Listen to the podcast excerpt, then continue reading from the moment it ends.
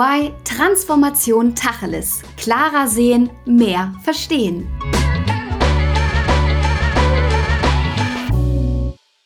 Herzlich willkommen zu einer neuen Folge von EY Transformation Tacheles. Mein Name ist Alissa und ich begrüße dich zu dieser Episode. Der Patient-Gesundheitssystem braucht dringend eine komplett neue Therapie. Das sagen meine beiden heutigen Gäste und damit sind wir auch schon direkt im Thema. Denn in dieser Folge wird es um die Menschlichkeit im Gesundheitswesen gehen. Und jetzt denkt ihr vielleicht, wieso in der Medizin und der Gesundheitsbranche, da muss es sich doch zwangsläufig um den Menschen drehen. Aber unsere heutigen Experten meinen, dass die Digitalisierung in den Vordergrund und dafür die Menschlichkeit vielerorts in den Hintergrund rückt. Ein sehr interessantes Thema, das ich heute mit Christian Ekle und Dr. Markus Klimmer bespreche. Christian ist Partner bei EY und leitet den Sektor Gesundheitswirtschaft für die Region Europa, Mittlerer Osten, Indien und Afrika. Nachdem er in Costa Rica ein Hotel geleitet hat, fing er an, in der Wirtschaftsprüfung zu arbeiten, wo es ihm persönlich jedoch schnell zu langweilig wurde. Und heute ist er froh, dass er sich in die Gesundheitsbranche reingekämpft hat, weil sich hier für ihn die konfliktreichsten und gesellschaftlich relevanten Debatten abspielen. Markus ist primär Management- und Politikberater. Und ich sage ganz bewusst primär, da sein Leben bunt und abwechslungsreich ist. Er studierte Politikwissenschaft, war Partner bei McKinsey und leitete dort den Bereich Public Sector. Er beriet den damaligen Bundesaußenminister und Vizekanzler Frank-Walter Steinmeier, ist Autor, Vorstandsvorsitzender und mehrfacher Gründer. Wow. All diese Tätigkeiten waren und sind immer von einer Maxime geleitet. Wie machen wir den öffentlichen Sektor noch besser?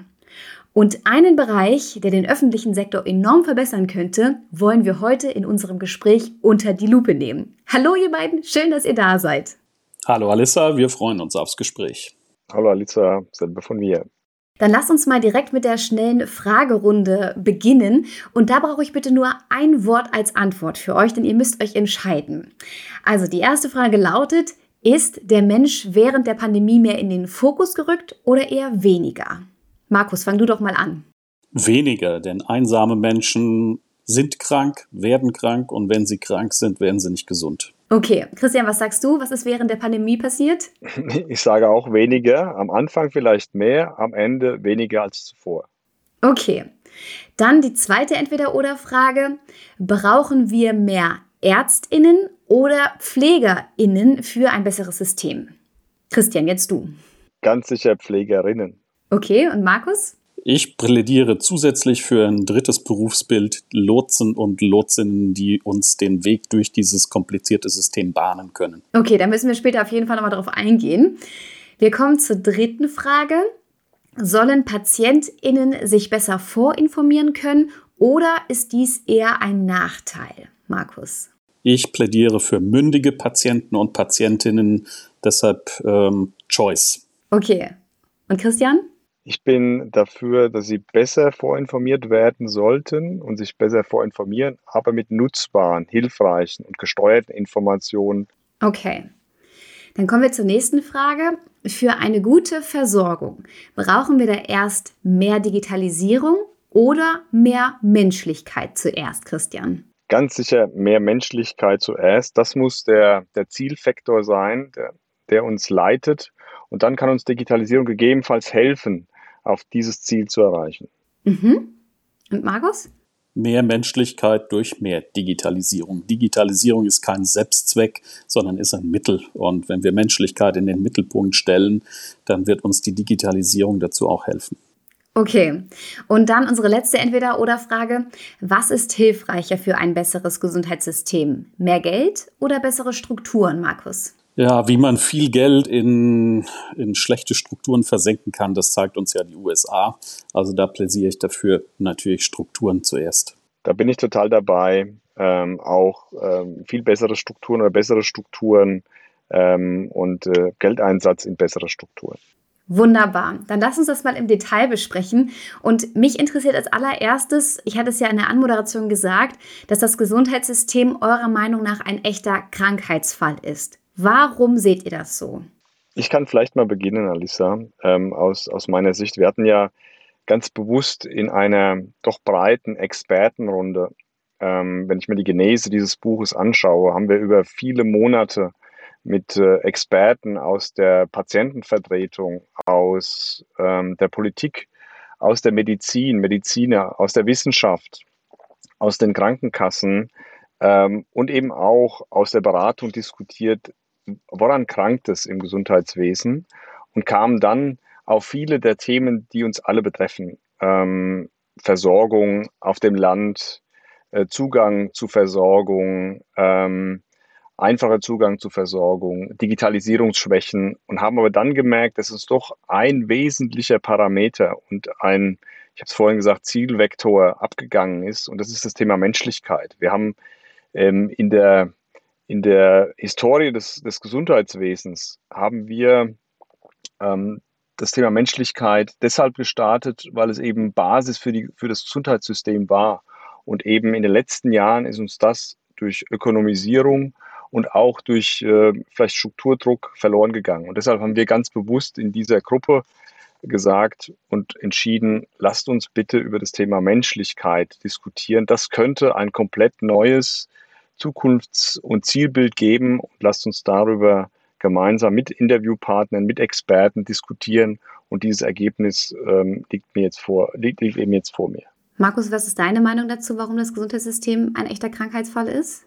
Ich komme eher aus der persönlichen Betroffenheit. Ich habe beide Eltern viele Jahre als Pflegefall gehabt und äh, wenn man sich das mit dem Mindset eines Beraters anschaut, kam ich für mich zum Schluss, das ist so eine Hochleistungsfabrik geworden, unser Gesundheitswesen. Aber so komplex, dass Menschen durchgeführt werden müssen. Dieses System hat eine Bringschuld den Menschen gegenüber. Die Menschen haben keine Hohlschuld aus diesem System. Und wenn wir wollen, dass die Menschen in diesem System gesund werden, dass sie in diesem System im Mittelpunkt stehen, dann müssen wir sie an die Hand nehmen. Und ähm, das ist für mich der Grund, weshalb ich eigentlich das gesamte Gesundheitswesen vom Menschen her nochmal rückwärts ähm, denken möchte in seinen Strukturen, in seinen Abläufen und letztlich auch mit den Menschen, die in diesem System arbeiten. Du hattest ja auch gerade bei der einen Entweder-Oder-Frage gesagt, dass wir mehr Lotsen und Lotsinnen brauchen. Was genau meinst du denn damit? Auch wieder aus der persönlichen Betroffenheit, wenn man sieht, wie komplex dieses System geworden ist, wenn ganz normale, einfache Menschen vor diesem stehen oder in diesem System vielleicht sogar ausgeliefert sind, ähm, brauchen wir Menschen, die diese Patienten, Patientinnen an die Hand nehmen. Die wissen, ähm, ähm, was muss eigentlich passieren an dem Tag, an dem die Entlassung aus dem Krankenhaus erfolgt. Die, ähm, wir haben, und das ist ja das Schöne an diesem Projekt mit EY zusammen, eben nicht nur drüber zu reden, sondern auch überall mit Leuten zu arbeiten, die den Schalter schon mal umlegen. In der Schlaganfallstiftung, Deutschen Schlaganfallstiftung, das Thema Lotsen und Lotsinnen pilotiert, inzwischen in sehr vielen Regionen. Ähm, damit sind Menschen gemeint, die wirklich dafür sorgen, dass die beste Versorgung bei den Menschen ankommt. Aber nicht nur die Versorgung, sondern die Alltäglichkeiten. Welche Hilfsmittel werden gebraucht? Die sind dann schon organisiert. Ähm, wie müssen die Verwandten auf den Menschen, auf den Patienten vorbereitet werden? Welche Reha-Leistungen sind benötigt? Wie kriege ich die organisiert? Facharzttermine organisieren, die Fahrten dahin organisieren oder vielleicht sogar ganz banale Sachen ähm, organisieren, nämlich die ganzen Zuzahlungen in diesem perversen Zuzahlungssystem. 10, 15 Zuzahlungen im Monat. Menschen, die krank sind, Menschen ähm, oder deren Ehepartner, Ehepartnerinnen über 80 die können alle kein Überweisungsformular mehr mit einer IBAN ausfüllen. Es geht auch darum, die Zuzahlungen zu organisieren. Also von alltäglichen Banalitäten bis hin den wirklichen Lotsen in und durch das System zu organisieren. Ich kann es nur verstärken, Alisa, was Marco sagt. Ähm, ich bin jetzt seit äh, auch seit mehr als 20 Jahren in diesem Gesundheitssystem, jetzt vorwiegend in Deutschland, die letzten Jahre eben auch verstärkt im, ähm, in, Europa und darüber hinaus aktiv und kann es nur verstärken, was, was Markus sagt, dass uns dieser Lotsen fehlt. Wir diskutieren seit, auch in Deutschland, seit über 10, 15 Jahren über dieses Schlagwort integrierte Versorgung, sektorübergreifende Versorgung, dass wir es eben schaffen, ähm, den Menschen, den Patienten über die verschiedenen Sektoren wie Krankenhaus, wie ambulant, wie Nachversorgung eben dann zu steuern. Wir schaffen es eben, eben aber nicht, weil genau diese Funktion, von auch wem sie auch erbracht werden kann, ähm, ich finde, dass es ein sehr gutes Beispiel ist, was, äh, die Schlaganfallstiftung hier tut. Aber auch die Kassen könnten hier einen wesentlichen Beitrag leisten, den Patienten ihren Versicherten Hilfsmittel an die Hand zu geben, sei es einen persönlichen Lotsen, den man auch persönlich treffen kann und der persönlich am Telefon oder auch physisch vor jemandem sitzt, oder auch durch digitale Hilfsmittel zwischen den einzelnen Sektoren, zwischen einzelnen Versorgungspunkten unterstützt, dass der Patient mitgenommen wird. Das ist eine wesentliche Erkenntnis, die wir in den äh, 200 Seiten dieses Buches auch erkannt haben und niedergeschrieben haben und wollen damit auch versuchen, eben den Empfänger dieses Buches mitzugeben, sorgt dafür, dass eben diese Lotsenfunktion ähm, im Gesundheitswesen aktiviert. Mhm. Lass uns gerne mal auf das Buch zu sprechen kommen. Jetzt hattet ihr es ein paar Mal schon angedeutet. Wie kommt es denn, dass EY ein Buch schreibt zu diesem Thema? Ähm, zunächst einmal ähm, haben wir uns vor im Jahr 2019, kann mich gut erinnern, es war vor, vor der Pandemie, ähm, mit einem Kreis von, ähm, von Mitgliedern, wir nannten das, das oder wir nennen das das EY Health Board, zusammengefunden, um zu diskutieren, wie können wir denn wirklich mit einer ja, mit Kraft, ja, ich glaube, Markus, du hattest gesagt, mit Wumms, äh, aber mit Kraft Themen im Gesundheitswesen verändern. Jeder von uns ist entweder Teilnehmer im Gesundheitswesen oder Empfänger von Leistungen des Gesundheitswesens. Und das war unsere Aufgabe. Wir haben uns dort wirklich dann diskutiert mit einem großen Kreis von, ähm, wie ich vorhin sagte, Wissenschaftlern, Beratern, Teilnehmern im Gesundheitswesen und kamen genau auf dieses Thema Menschlichkeit, weil es uns eben genau an dem Thema immer wieder krankte und krankt, dass das Thema Ökonomisierung des Gesundheitswesens, auch in den Projekten, die wir tagtäglich tun, zumeist im Vordergrund steht. Und wenn ich jetzt auch meine Kolleginnen und Kollegen bei EY eben einen Rat mitgeben kann, dann eben auch diesen Fokus nicht nur auf die Ökonomisierung, auf Digitalisierung, auf Verbesserung von Prozessen, Patientenpfaden zu rücken, sondern eben auch den Grundzug des, der Menschlichkeit in das Gesundheitswesen zurückzubringen. Und genau dieses Thema wollten wir beleuchten. Und was ganz interessant ist, als wir dann anfingen, das Buch zu schreiben und noch weitere Interviewpartner dazuzunehmen und auch einen Verlag beispielsweise zu suchen, haben wir dann gemerkt, dass dieses Thema Menschlichkeit im Gesundheitswesen noch von niemandem aufgegriffen wurde. Es gibt zig Bücher über Digitalisierung, über Verbesserung der Versorgung, über Krankenhaus 4.0, über Gesundheit 4.0. Aber genau dieser Zielvektor, der für uns alle das Entscheidende war und ist im Gesundheitswesen, nämlich Fürsorge, mit äh, die Wissenschaft zu nutzen, ähm, aber in Kooperation und eben in Beziehungen und Fürsorge wertschätzend im Umgang mit den Patienten umzugehen, gab es kein einziges Buch. Deshalb betreten wir hier ganz bewusst Neuland. Das ist wirklich erschreckend. Für wen ist das Buch denn geschrieben? Das Buch ist aus meiner Sicht äh, für eine interessierte Öffentlichkeit geschrieben. Natürlich äh, bedeutet das nicht, dass es verboten ist, dass äh, Menschen vom Fach, Pflegerinnen, Pfleger, Ärztinnen, Ärzte das Buch lesen. Aber wir wollen ein bisschen wachrütteln. Ähm, und ich hoffe, das gelingt, ähm, indem wir das Thema wirklich in den Mittelpunkt stellen und auch in eine breitere Öffentlichkeit, eben nicht nur die Fachöffentlichkeit suchen. Ähm, denn es gibt niemanden, in deren Familie das Thema nicht eine Rolle spielt. Ich habe kein Gespräch erlebt in den letzten zwei, drei Jahren, als wir begonnen an diesem Projekt zu arbeiten, wo nicht jeder oder jede, die ich getroffen habe, aus eigener Betroffenheit etwas beizusteuern hatte. Der Hunger nach diesem Thema ist wahnsinnig groß. Der Hunger ist vor allen Dingen groß, es mal von dieser Seite aufgerollt zu bekommen und auch zu verstehen, bisschen Transparenz reinzubringen, wie diese Fabrik Gesundheitswesen nicht nur organisiert, sondern, äh, organisiert ist, sondern wie wir es schaffen, dafür zu sorgen, dass die Menschen in dieser Fabrik nicht unter die Räder kommen. Ja, sehr, sehr spannend. Und wie du gerade schon sagst, jeder ist wirklich davon betroffen. Was ist euch denn, also ihr habt ja beim Schreiben des Buches mit unglaublich vielen Menschen gesprochen. Was waren denn da für euch beide die drei überraschendsten Erkenntnisse, die ihr auch beim Schreiben und beim Recherchieren für das Buch erlangt habt?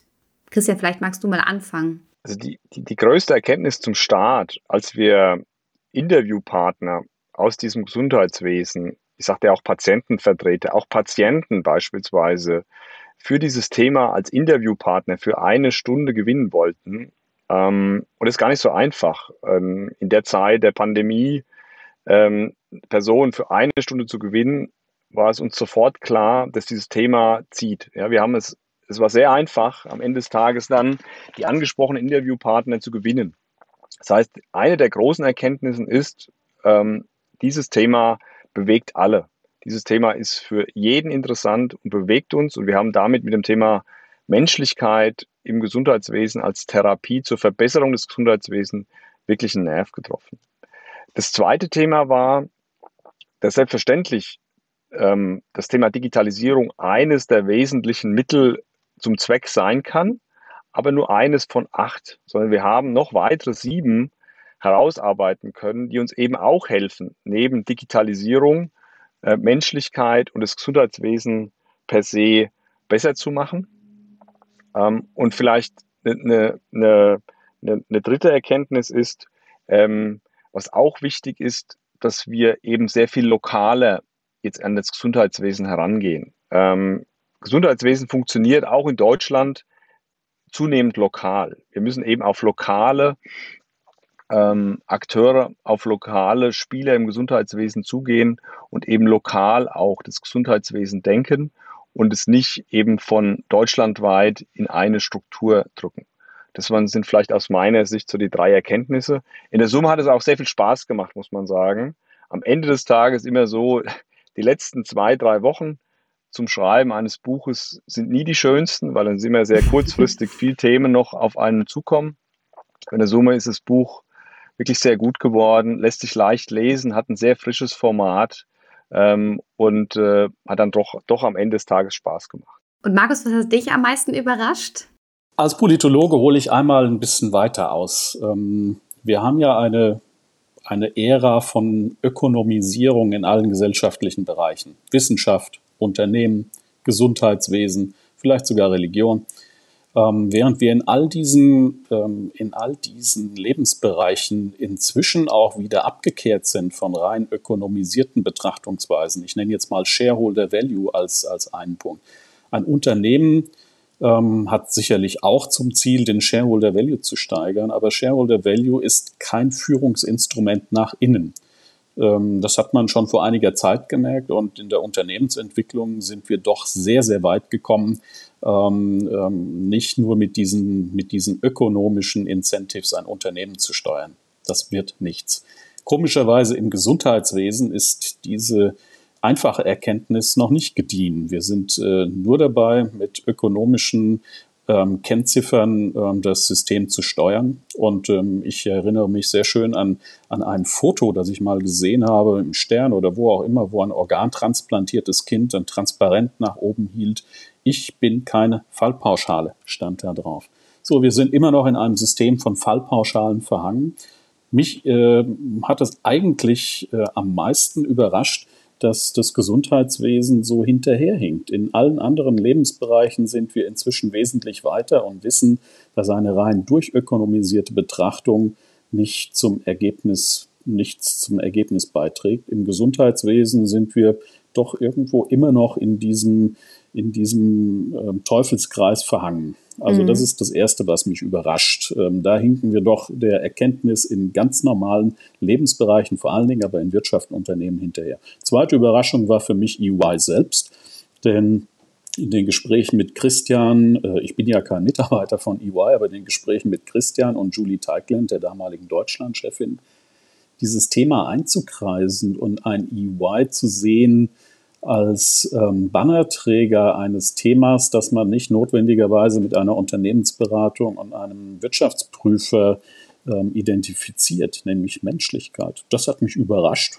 Finde ich klasse. Also Christian, ähm, Chapeau, ähm, dass ihr sowas hinbekommen habt und an dem Thema äh, zu arbeiten.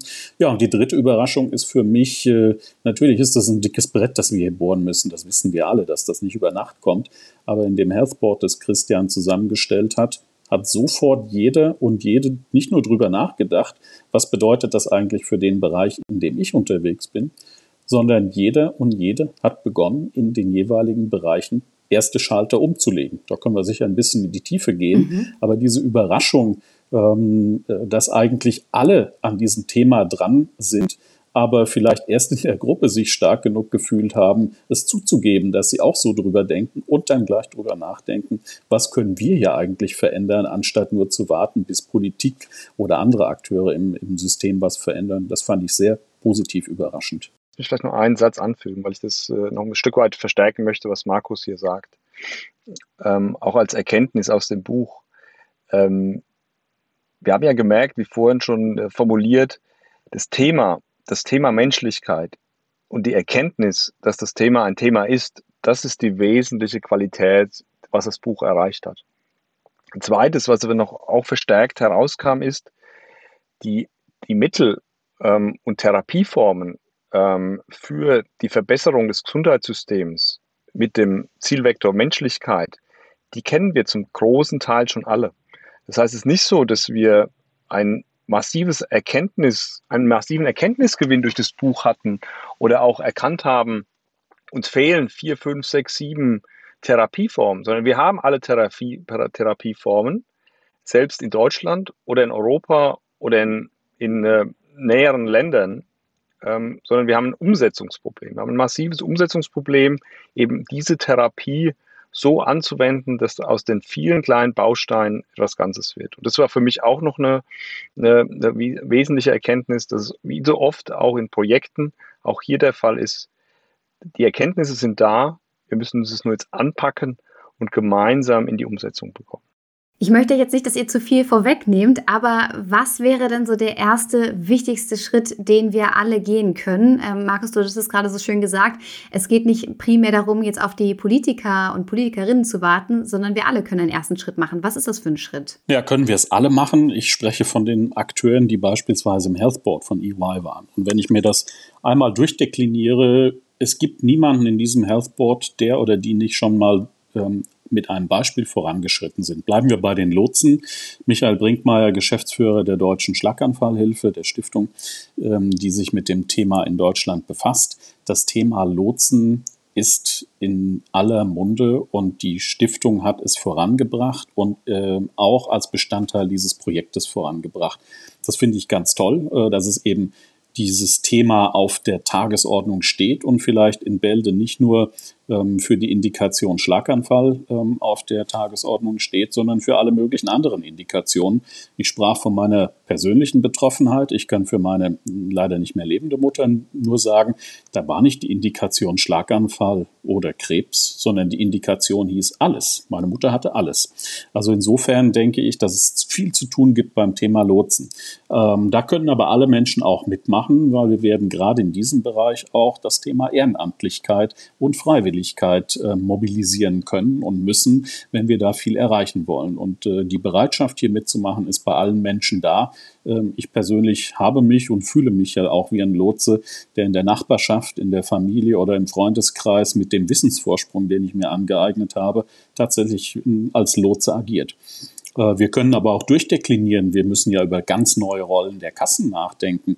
Denn Digitalisierung führt ja auch dazu, wenn ich das jetzt mal so verkürze, dass jeder Job, der heute am Schreibtisch gemacht wird, morgen überflüssig ist. Ähm, es gibt aber verdammt viele Jobs in den Kassen, die an Schreibtischen erledigt werden.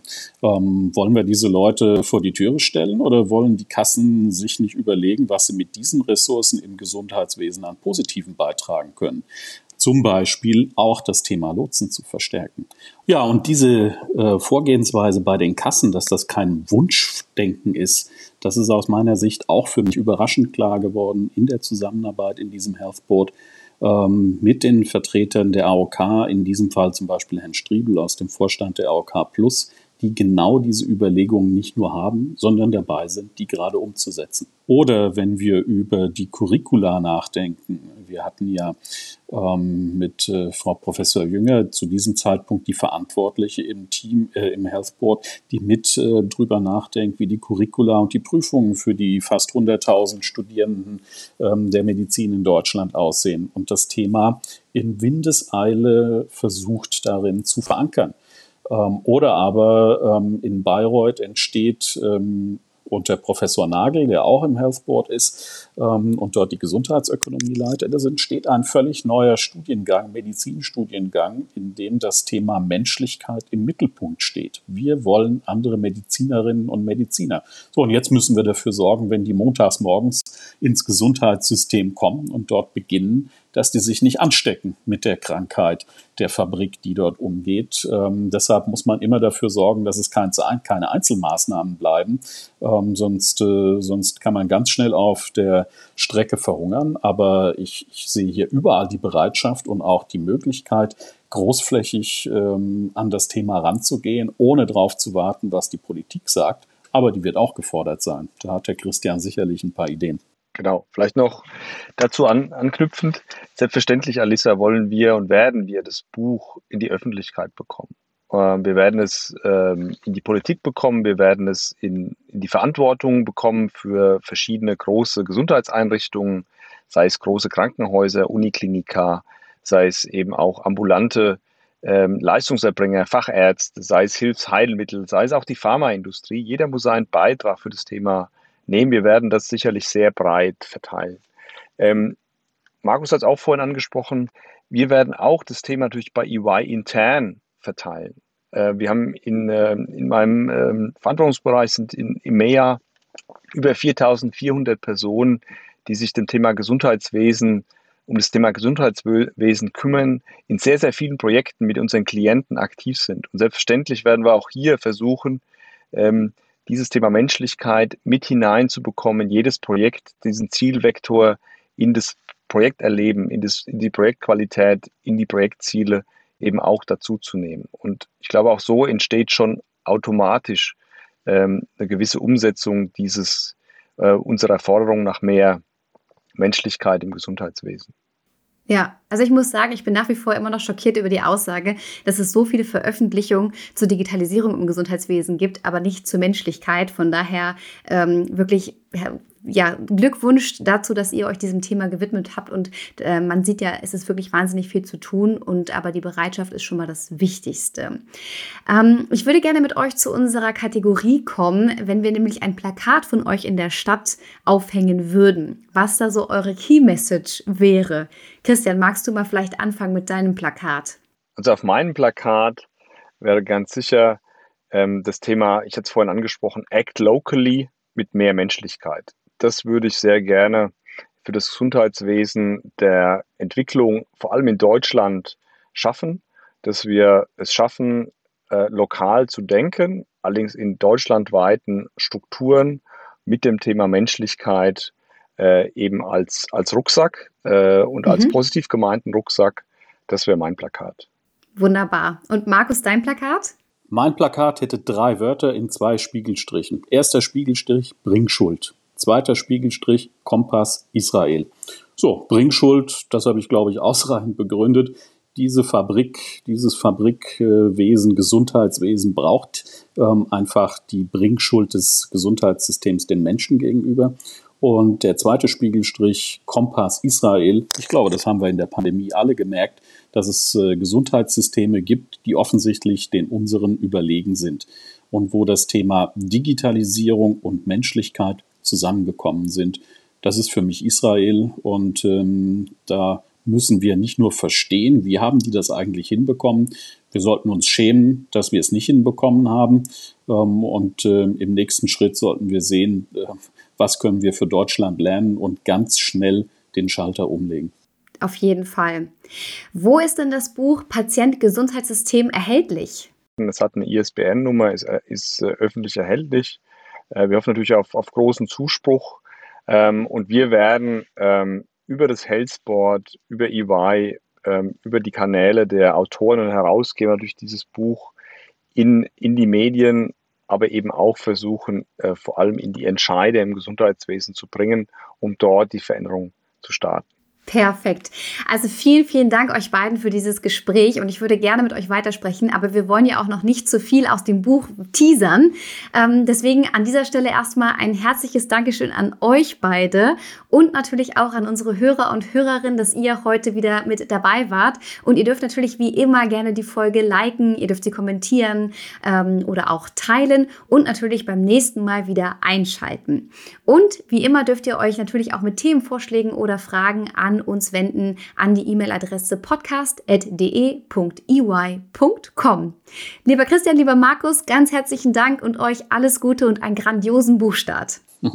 Danke, wir freuen uns drauf. Danke, danke Alisa, vielen Dank. Ciao, macht's gut. Das war EY Transformation Tacheles. Klarer sehen, mehr verstehen.